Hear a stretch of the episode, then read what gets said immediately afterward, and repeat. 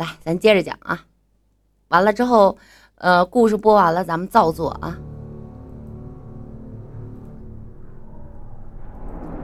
谜面第十二章，李登转折的出发了。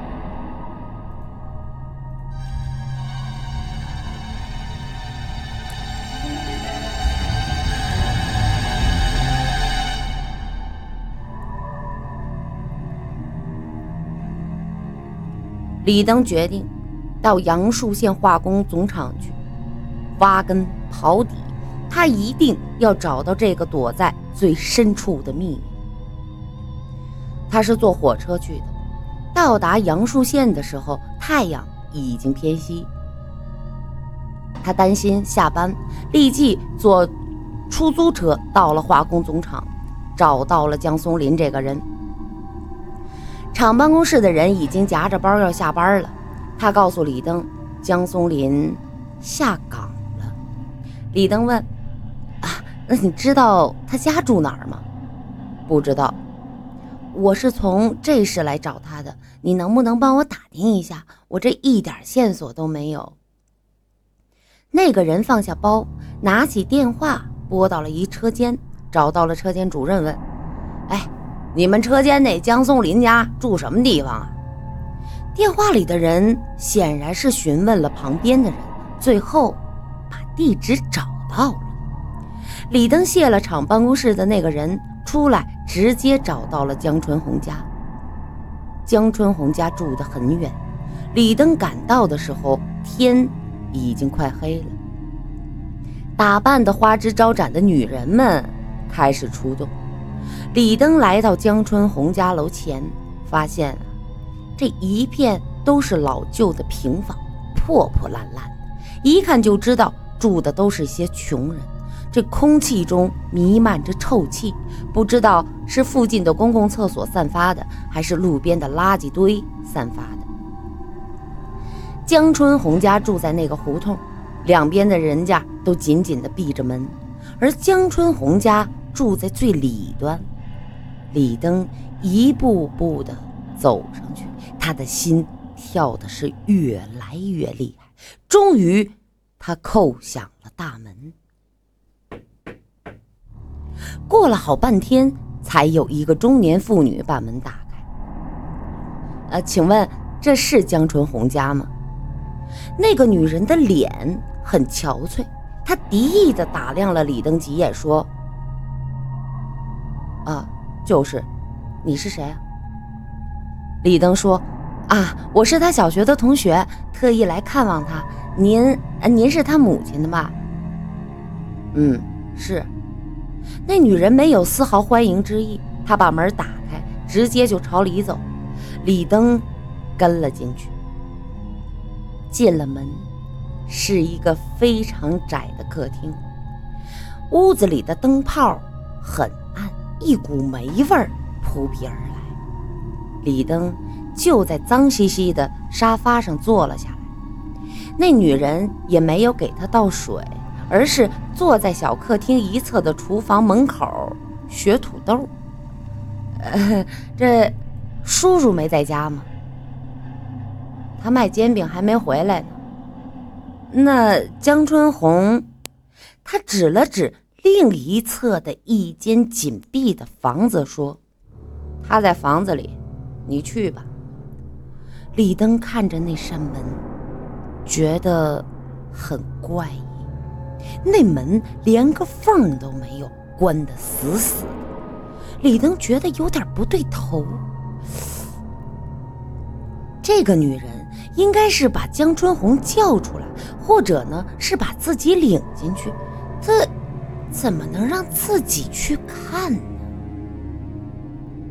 他看了看那扇门，又看了看那个女人，咬咬牙，站起来，慢慢的朝那扇门走过去。来到门前，他停了一下，终于孤注一掷的猛然的推开了门。他惊呆了，里面的采光更不好。更暗，这霉味儿就更浓烈。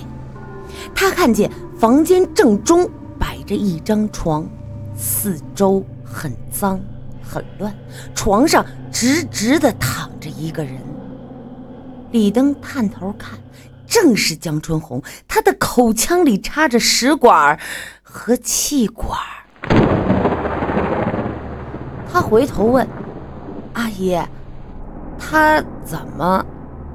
那中年妇女连头都没抬，说：“嗯，被人从楼上推下来，摔的，变成了植物人。”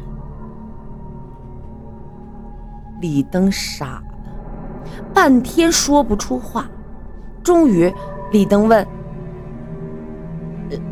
多久了？”那女人冷笑了一声：“哼，三年多了。”李登又吃了一惊，嘴里喃喃的叨咕：“这这怎怎么会变成这个样子？”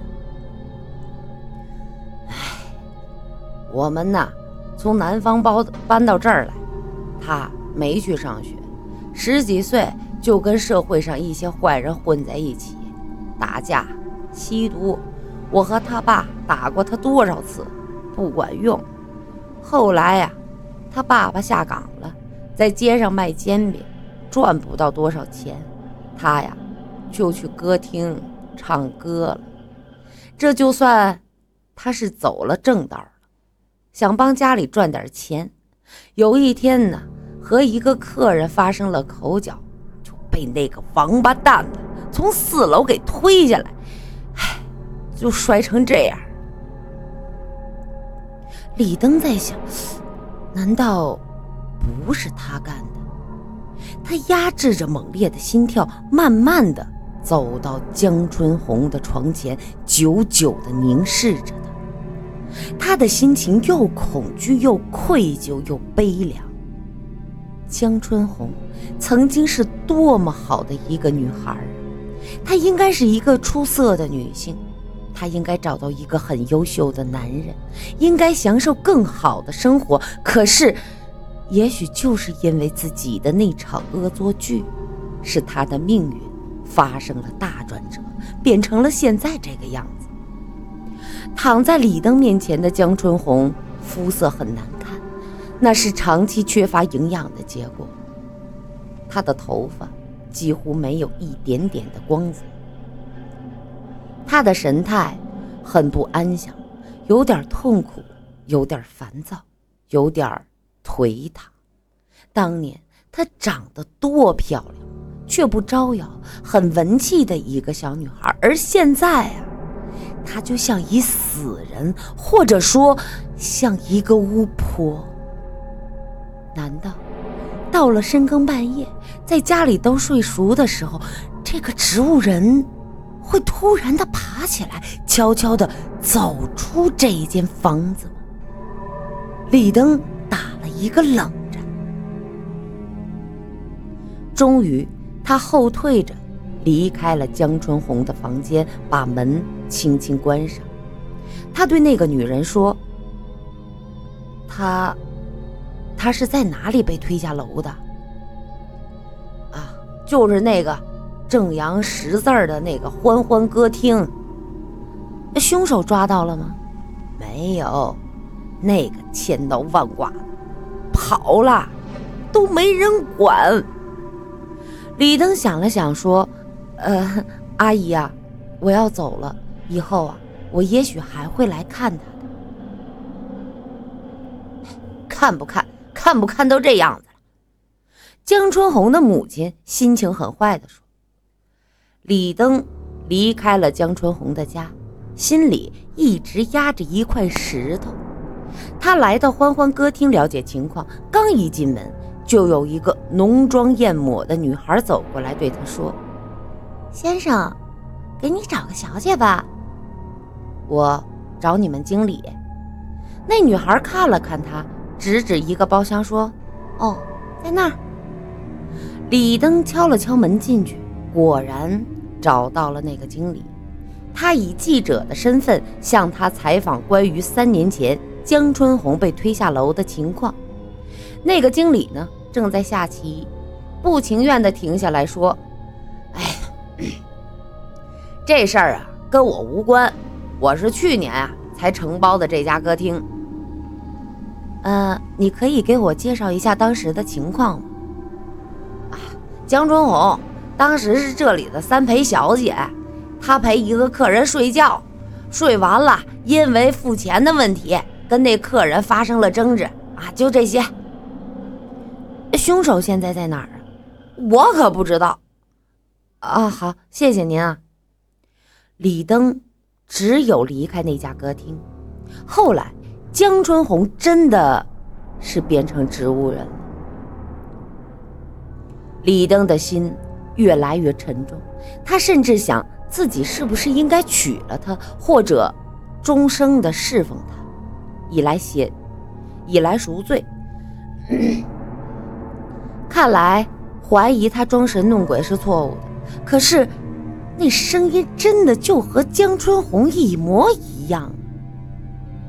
他漫无目的的走在街上，一下没了目标。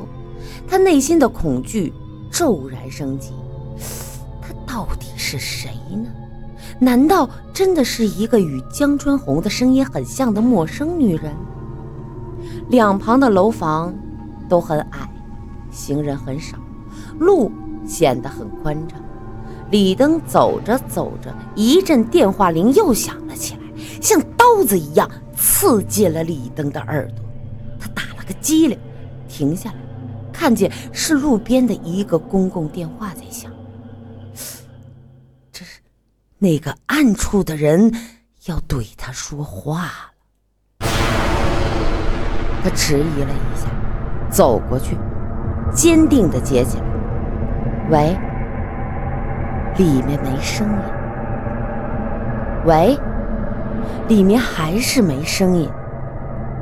喂，喂，他刚要放下，突然里面说话了，果然还是那个女人。他这次的语气跟过去一点都不一样。他慢腾腾地问：“你来看我？”干什么？李登倒吸了一口凉气，他刚想问：“你是江春红？”电话已经挂断了。李登啪的把电话放下，猛地翻身朝江春红家里跑。他像被警察和群众追截的歹徒一样狂奔着，只用了十几分钟就冲到了江春红的家。他用力的敲门，门慢慢的开了。还是江春红的母亲，他诧异的看着李登。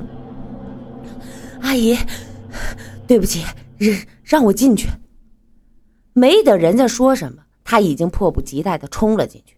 他迅速的打开江春红的房间门，看见他在黑暗中仍然静静地躺在那张床上，他身上的被子还是刚才的样子。江春红的母亲跟过来问：“怎么了？”“呃，没。”没什么，我我我听见，我我我我我我想，这我我只是，哎呦！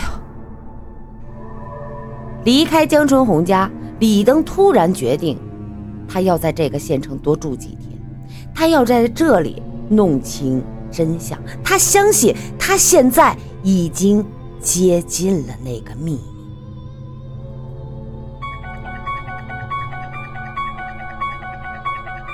谢谢冷言的续费啊，谢谢，谢谢，绑庞庞庞张胆汁对吗？不太认字啊。一颗荔枝，谢谢糯米团的荔枝，谢谢意志价木的荔枝，谢谢拧巴的五颗荔枝，谢谢冷言的续费守护，谢谢。